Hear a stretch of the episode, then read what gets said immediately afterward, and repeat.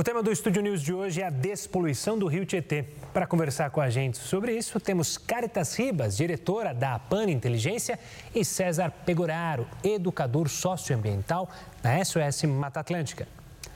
Sejam muito bem-vindos, César, Caritas, um prazer recebê-los aqui no Estúdio News. Eu queria começar com a minha primeira pergunta para o César. César, a gente ouve falar da despoluição do rio Tietê há anos, há décadas, podemos ser, ir mais além até. E eu queria começar justamente com um último levantamento do SOS Mata Atlântica, que revela que, na verdade, a poluição, a mancha de poluição do nosso rio Tietê aumentou. Aonde está sendo o nosso erro, afinal? Olá, todo mundo. É, de fato, é, é, uma questão que o rio é um organismo vivo, o rio é um reflexo da sociedade por onde ele passa. Então, quando a gente, obviamente, tem esse dado apontando que o rio teve uma certa piora, primeiro mostra uma oscilação que é natural, né? Em, em alguns anos a gente consegue o resultado um pouco melhor, em outros um pouco pior. Mostrando, obviamente, um pouco como é que tá essas, como é que estão as políticas públicas voltadas para a questão do saneamento, eh, de uma forma geral, como está o engajamento dos cidadãos e cidadãs para a questão dos resíduos, da poluição difusa. Então, o que a gente percebe é está dentro da normalidade. A gente tem sempre a, a vontade, o desejo de que os rios estejam limpos num prazo curto, num prazo rápido, mas essa não é a realidade. Ainda mais quando a gente olha para, para o Rio Tietê, principalmente na sua parte inicial, onde ele tem justamente o reflexo da metrópole de São Paulo, né? 22 milhões de pessoas vivendo nesse grande aglomerado urbano, 39 cidades, e uma questão do saneamento e do engajamento social que não é bem resolvido. Né? Então, eu acho que é natural que a gente tenha essa oscilação.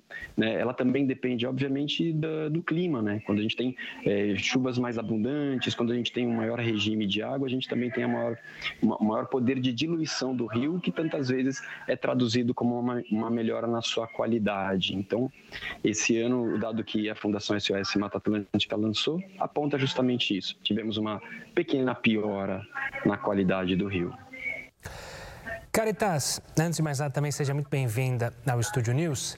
Quando a gente fala em sociedade, eu acho que vou pegar um exemplo da minha geração, dos 35 anos mais ou menos, que se acostumou a ouvir falar muito sobre o projeto de despoluição. É, eu lembro que na época que eu estava na escola, grande parte das principais excursões educacionais era justamente ir para Salesópolis, conhecer a nascente do rio, tentar criar uma identificação da sociedade, das crianças com o rio e o tratamento. Ela não surtiu efeito porque, passados 35 anos, é, a nossa sociedade tem de fato uma ligação com o rio Tietê ou ela se perdeu e é difícil reencontrar esse, essa ligação entre a sociedade e o rio? É, olá, olá a todos e todas. Uh, eu acho que tem algumas camadas aí na sua pergunta, né? Porque de fato a gente cuida daquilo que a gente ama. Né? Então, a gente precisaria, enquanto sociedade, de fato, ter esse, essa proximidade com o rio para que a gente possa cuidar dele. Mas eu acho que assim, o processo de poluição do rio, ele também tem a ver com a forma como a gente pensa a urbanização, né? Como a gente pensa as cidades, né? Então a gente entende que as concentrações territoriais elas aumentam a eficiência da infraestrutura urbana. Né? Ou seja, mais gente junta, a gente consegue atender por meio de uma única infraestrutura. E eu acho que isso não tem se mostrado toda a verdade. Eu acho que isso impede um pouco a gestão do impacto descentralizado, ou seja, que a gente cuide um pouco da nossa gestão de resíduos, não só das pessoas físicas, né, os é, os resíduos que são domésticos, mas também das próprias empresas, né? Muita gente não tem a menor ideia do que acontece quando lava louça, quando dá descarga, quando toma banho, né? Sabe só que aquela água chega na sua casa e aquela água suja vai embora. Não sabe nem nada sobre o ciclo. Então acho que tem a ver com alguns processos aí, inclusive de educação. Claro. César, na Caritas tocou num ponto importante, né? Acho que o senso comum de grande parte da população é que para limpar o rio é só tirar água suja ou tirar justamente aquilo que está ali, é, que foi parar ali, que você simplesmente conseguiria limpar um rio. Mas não é bem assim, né? O processo de urbanização, ou seja, a falta de estrutura de saneamento e essa urbanização descontrolada afeta demais o processo de limpeza, né? Bom, sem dúvidas, o que a gente tem de fato é isso, né? Nós estamos, nós estamos falando de uma, de uma região, olhando para a metrópole de São Paulo, que ainda tem um metabolismo crescente. E, obviamente, que as políticas públicas não dão conta de atender essa demanda na, na mesma velocidade com que ela cresce. Então, há um descompasso. É, há uma questão que, obviamente, foi, foi tocada, que é essa questão da, da educação ambiental que as, que as pessoas precisam ter para que se percebam como parte da solução, não só como parte do problema. Então, eh, percebamos o quanto as ruas estão sujas ou quanto a gente tem uma má destinação, seja dos efluentes ou seja dos resíduos. Então, é um processo que a gente tem que pensar. Despoluir um rio é um processo. É, então, pense, e pensemos, eu gosto sempre de trazer, talvez como educador, sempre trazer a imagem de que ah, esse processo que a gente está vivendo de recuperar um rio é um processo de cicatrização da natureza. E quando eu falo da cicatrização, é olhar para como um fenômeno biológico que aconteceu na gente. Né? Então, o tempo do, do, do, fazermos um machucado no nosso corpo é muito mais rápido em relação ao tempo que o nosso corpo leva para cicatrizar esse ferimento. Então, o que a gente vê nos rios hoje em dia é uma ferida que a sociedade criou, que a urbanização, ou que a falta de planejamento, de políticas públicas criou no ambiente. Então, a sua cicatrização, obviamente, que levará um tempo maior. Para poluir um rio é muito rápido. Para recuperá-lo, a gente precisa ter paciência, persistência, continuidade de ações políticas, né? continuidade de educação cidadã, para que, de fato, isso é, reverta em algo perceptível na qualidade do rio. Claro. Caritas, é, não parece um contrassenso das nossas políticas públicas a gente viver dia, em, em períodos em períodos anúncios do governo do estado aqui de São Paulo no processo de despoluição, mas não olhar justamente para a urbanização e para a sociedade, porque cada vez mais você empurra as classes de baixa renda para regiões de várzea, para regiões periféricas, em que não há a infraestrutura daquilo que a gente estava falando, de saneamento básico. E onde vai parar justamente esse esgoto? No Rio. Ou seja, é um contrassenso até das políticas públicas. Não adianta nada eu apresentar um projeto e não pensar que a urbanização afeta esse rio. Sem dúvida nenhuma. E, ao mesmo tempo, eu acho que tem uma questão da gente pensar como é que a gente cria essa distribuição, porque essas pessoas que moram aí nas, nas franjas da cidade, né, ou seja, em locais de menor adensamento, urbanos, elas têm mais condições de fazer gestão dos resíduos do que quem está no adensamento urbano mais alto. Né? Porque as pessoas dependem totalmente das políticas públicas quando estão nas, nas cidades mais populosas. Né? Então, ninguém consegue, dentro da cidade de São Paulo, por exemplo, tratar seu esgoto.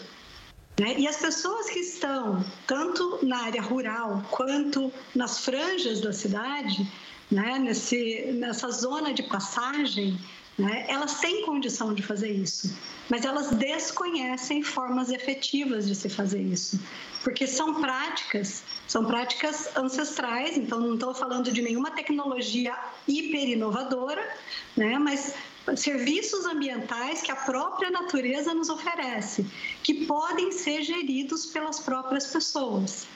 Então, a gente tem aí um paradoxo, né? entendendo que é, eu acho que o poder público, né, junto com essa distribuição da, da gestão dos resíduos, elas podem se unificar. Então, não, que não dependa nem apenas de um, e é claro que o poder público tem muito mais. É, tem um peso maior nessa, né, nessa execução do que as próprias pessoas. Inclusive porque a gente está tá falando também de indústrias, né? E não só de pessoas, né? Então, olhar para essa gestão que autônoma também. César, essa gestão, é, ela é, é, bom lembrar que para a limpeza do rio ela é dividida, se não me engano. Me corrija se eu estiver errado, mas você tem a obrigação do governo do estado, você tem a obrigação das prefeituras e o papel das prefeituras nessas mais de 30 cidades por onde o rio passa e também da sociedade. isso acaba dificultando o processo de despoluição do rio, ou seja, como há três vertentes aí, isso dificulta um caminho só para a despoluição? É, é, complexo olhar para esse cenário das atribuições e das responsabilidades, até porque quando a gente olha para as questões socioambientais, a gente tem uma, uma responsabilidade compartilhada né? Vários entes têm papéis diferentes e complementares justamente nessa gestão desse território. Então, quando você pensa as prefeituras, as prefeituras são as, as titulares daquilo que a gente chama saneamento básico, né? ou seja, elas têm que cuidar do tratamento da água, do tratamento do esgoto, da, da, da gestão dos resíduos e da gestão da água pluvial. Isso é o saneamento básico. Essa responsabilidade é, está a, a, cargo das prefeituras. Contudo, a gente sabe que muitas prefeituras não têm equipe técnica, não têm orçamento para fazer essa gestão. Então, a gente tem a passagem desse serviço para as concessionárias. No caso, a Sabesp é uma empresa de capital misto, mas a gente tem uh, outras. Hoje em dia, a gente está falando bastante do, da privatização do setor de saneamento, então é importante que a gente olhe também para esse papel, como a Caritas trouxe, desse olhar das empresas, né? não só na produção de efluentes, mas também na gestão do território, na questão, na questão do saneamento básico. Né? Mas é, é claro que a gente tem que entender que eh, todo, todo, todo esse sistema está baseado no, no, no, ambiente. Então, portanto, todos os setores têm uma responsabilidade e, e a gente parte é, de, um, de um processo pedagógico para que a sociedade entenda qual que é o papel de cada ente. Né? Então, e, é importante a gente ver essa responsabilidade. Né? As prefeituras têm seu papel, o governo do estado tem seu papel, as autarquias, como por exemplo a EMAI, administra os rios, o DAE opera as barragens. Então, tem muitos órgãos que cuidam das águas da cidade. E como é importante, nós, enquanto seres que vivemos nesse ambiente, que produzimos os nossos efluentes, que produzimos os nossos resíduos, que queremos água com qualidade e em quantidade, a gente entenda mais sobre essa água e sobre todas essas políticas que incidem sobre nós enquanto sociedade. Eu queria passar para Caritas para um ponto da sociedade, porque eu falando de empresas, do setor privado, a gente pode acreditar que houve uma evolução na consciência desse setor da nossa sociedade em uma preocupação em como eu, empresa do setor privado, posso influenciar a sociedade também e contribuir nessa gestão do Estado, que tem seu papel, do poder público, que tem seu papel principal, mas umas empresas privadas têm poderes é, enormes hoje na nossa sociedade. Há uma mudança ou estou sendo positivo demais na mentalidade, Caritas?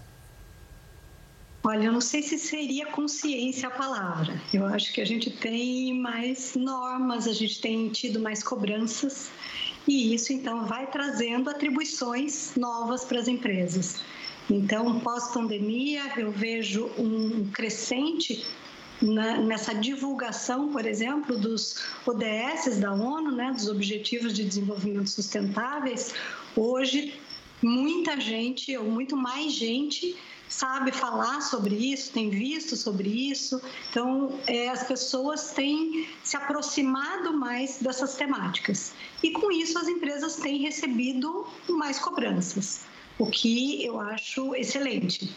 Né? Então, eu tenho visto as empresas tendo, né, se mexendo um pouco mais no sentido de relatar as ações que têm feito, de planejar novas ações, de fazer parcerias com ONGs, porque a gente tem essa visão né, de quem a gente separa, quem degrada com quem regenera.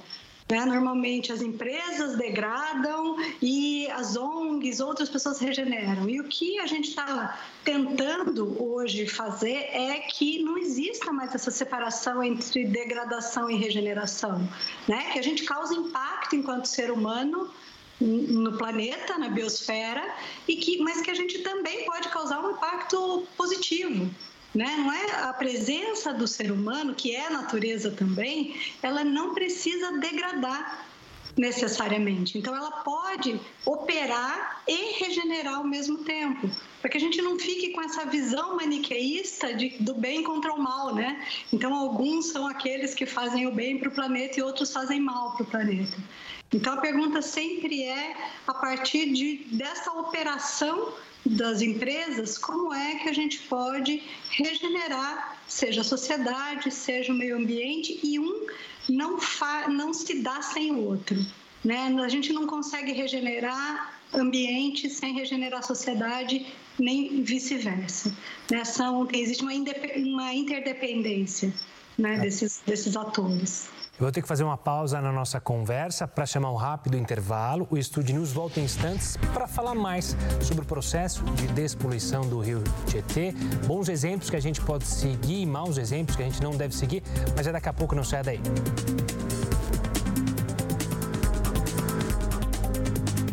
Estúdio News já de volta. Eu sigo aqui com Caritas Ribas, diretora da APAN Inteligência, e César Pegoraro, educador socioambientalista da SOS Mata Atlântica. César, no final do break, no primeiro bloco nosso, eu falei justamente sobre a questão de bons exemplos. Aqui em São Paulo, a gente tem o Rio Pinheiros, que tem evoluído na, no processo de despoluição. A gente pode citar também o lago do Rio é, do Ibirapuera, que também houve uma melhora. De fato, houve essa melhora. E o que foi feito lá que pode impactar justamente no Rio Tietê e que a gente pode seguir de exemplo? Bom, é, você traz dois, dois exemplos que a gente percebe de melhoras significativas na qualidade da água. Né? Então, a gente, tanto você citou o Lago do Ibirapuera como o Rio Pinheiros, é, mas temos, temos que entender o seguinte: no caso do Rio Pinheiros, há uma melhora. Uh, assim que na aparência, contudo, o estudo que a gente fez ainda mostra que tem uma quantidade de poluição bastante grande, mas é um caminho, né? A gente insiste bastante nessa questão de que é, nesse processo, né? então assim, nós começamos um trabalho e a gente não tem que ter uh, horizonte para o fim desse processo. Né? Enquanto a cidade existir, enquanto essa relação com o rio existir, esse trabalho de despoluição, de contenção do esgoto, de, de educação da população, de educação para as empresas, é, precisa acontecer. Né? Então, é um processo constante. Quando a gente olha, por exemplo, para o rio Tamisa, lá em Londres, há mais de 100 anos eles já trabalham nessa despoluição. E, e então, assim, ele é um rio que não parou de ter esse processo. Então, acho que é com essa perspectiva que a gente tem que trabalhar que é um projeto que nós começamos, mas ele não tem fim. Né? Então a gente tem que ter essa paciência, essa continuidade, essa visão de uma ação cidadã, de uma ação pública, de uma ação empresarial contínua ao longo do tempo em prol da qualidade ambiental da cidade. E quando a gente pensa nessa qualidade ambiental da cidade, é óbvio que o espelho disso é o rio. A gente vai perceber isso na qualidade dos rios, na vida que os rios apresentam e nos usos que, que, que a gente pode fazer desse rio. Então, é, no caso do Rio Pinheiros, foi foi posta uma energia muito grande ali, como uma, uma estratégia política, como uma estratégia de mostrar que isso é possível. E o que a gente, obviamente, deseja e trabalharemos nesse sentido é de pressionar para que essa metodologia, para que esse trabalho, para que essa seriedade seja um cartão postal da metrópole, que essa metodologia siga para outros rios, para os seus afluentes, para regiões periféricas. A gente precisa ter água de qualidade para o contato humano, para a saúde da cidade, para a vida das pessoas. Isso é dignidade. Claro. Caritas, é, como a gente mencionou é, ao longo da nossa entrevista, é um sistema vivo, né? Um rio. Ou seja, esse processo que o César mencionou, que tem que ser constante, a gente pode fazer uma analogia com a própria qualidade de vida nossa, como ser humano. Se eu quero ter uma vida saudável, não adianta eu só cuidar da minha saúde de segunda a sexta e no final de semana é, não me importar com o que eu como, com o que eu bebo ou como eu me exercito. É, a gente pode fazer essa analogia e a grande dificuldade quando a gente olha para um rio é essa troca constante de governos. É, é preciso uma política de Estado, não uma política definida por partido A, partido B, ou seja, tem que haver uma continuidade, principalmente quando há trocas de governos? Você fez uma ótima analogia, porque eu acho que além né, dessa de você não, não cuidar da sua saúde só de segunda a sexta para ficar bem, tem o ambiente onde você está né, que contribui muito para a sua saúde. Então, o rio Tietê não está isolado de todo o entorno dele, né? Então, de, de tudo que acontece, afluentes e efluentes, né? Então, a gente tem um contato de toda a cidade, de todas as cidades no Rio, então, se a gente olhar isoladamente só para o Rio Tietê, né, talvez fique muito mais difícil a gente pensar é, sistemicamente, a gente pensar o todo, porque a gente vê desmatamento no entorno, né? A gente vê matas ciliares que não são cuidadas, e isso vai impactar no Rio Tietê. Então a gente precisa olhar sim para essas ações que são diretas e locais, né? Fazendo, usando a sua analogia ao que você come, ao que como você se exercita, mas a gente também precisa olhar para todo esse entorno, ou seja, onde você vive, com quem você se relaciona, porque senão vai ficar muito difícil cuidar deste indivíduo único. Né? Então, a gente vai precisar dessas relações. E aí, pensando no poder público, né, com alterações de governo, a gente sempre tem essa trepidação né, nas alterações de governo, de coisas que param, de coisas que seguem. Né? E a gente precisa ter de fato uma continuidade, porque é uma questão complexa, multicamadas. A gente gosta de tentar resolver, né? O que, que resolve o problema do Rio?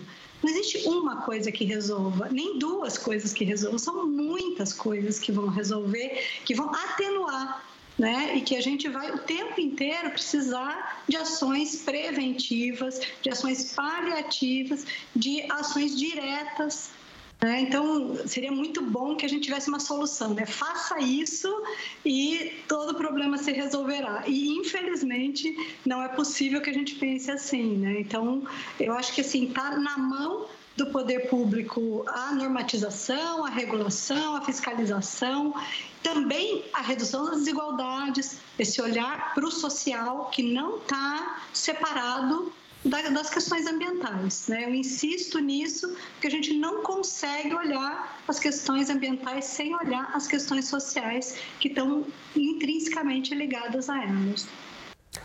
César, a imagem que a gente tem do rio Tietê é sempre aquele rio Tietê que passa por São Paulo, a imagem das marginais do rio Tietê. Mas como você mencionou no primeiro bloco da nossa conversa, são mais de 30 cidades que o rio Tietê corta. Olhando para essas cidades menores, para o interior do estado, qual é a situação do rio? A gente também tem um processo de descuido nessas cidades. Há pontos positivos em algumas das cidades dela, algumas dessas cidades. O que, que você pode dizer é, do entorno do rio, fora da grande metrópole que é São Paulo? Acho que primeiramente quando a gente quando a gente fala do, do Rio Tietê é importante a gente olhar para o Rio Tietê como um, um, grande rio, o maior rio do estado.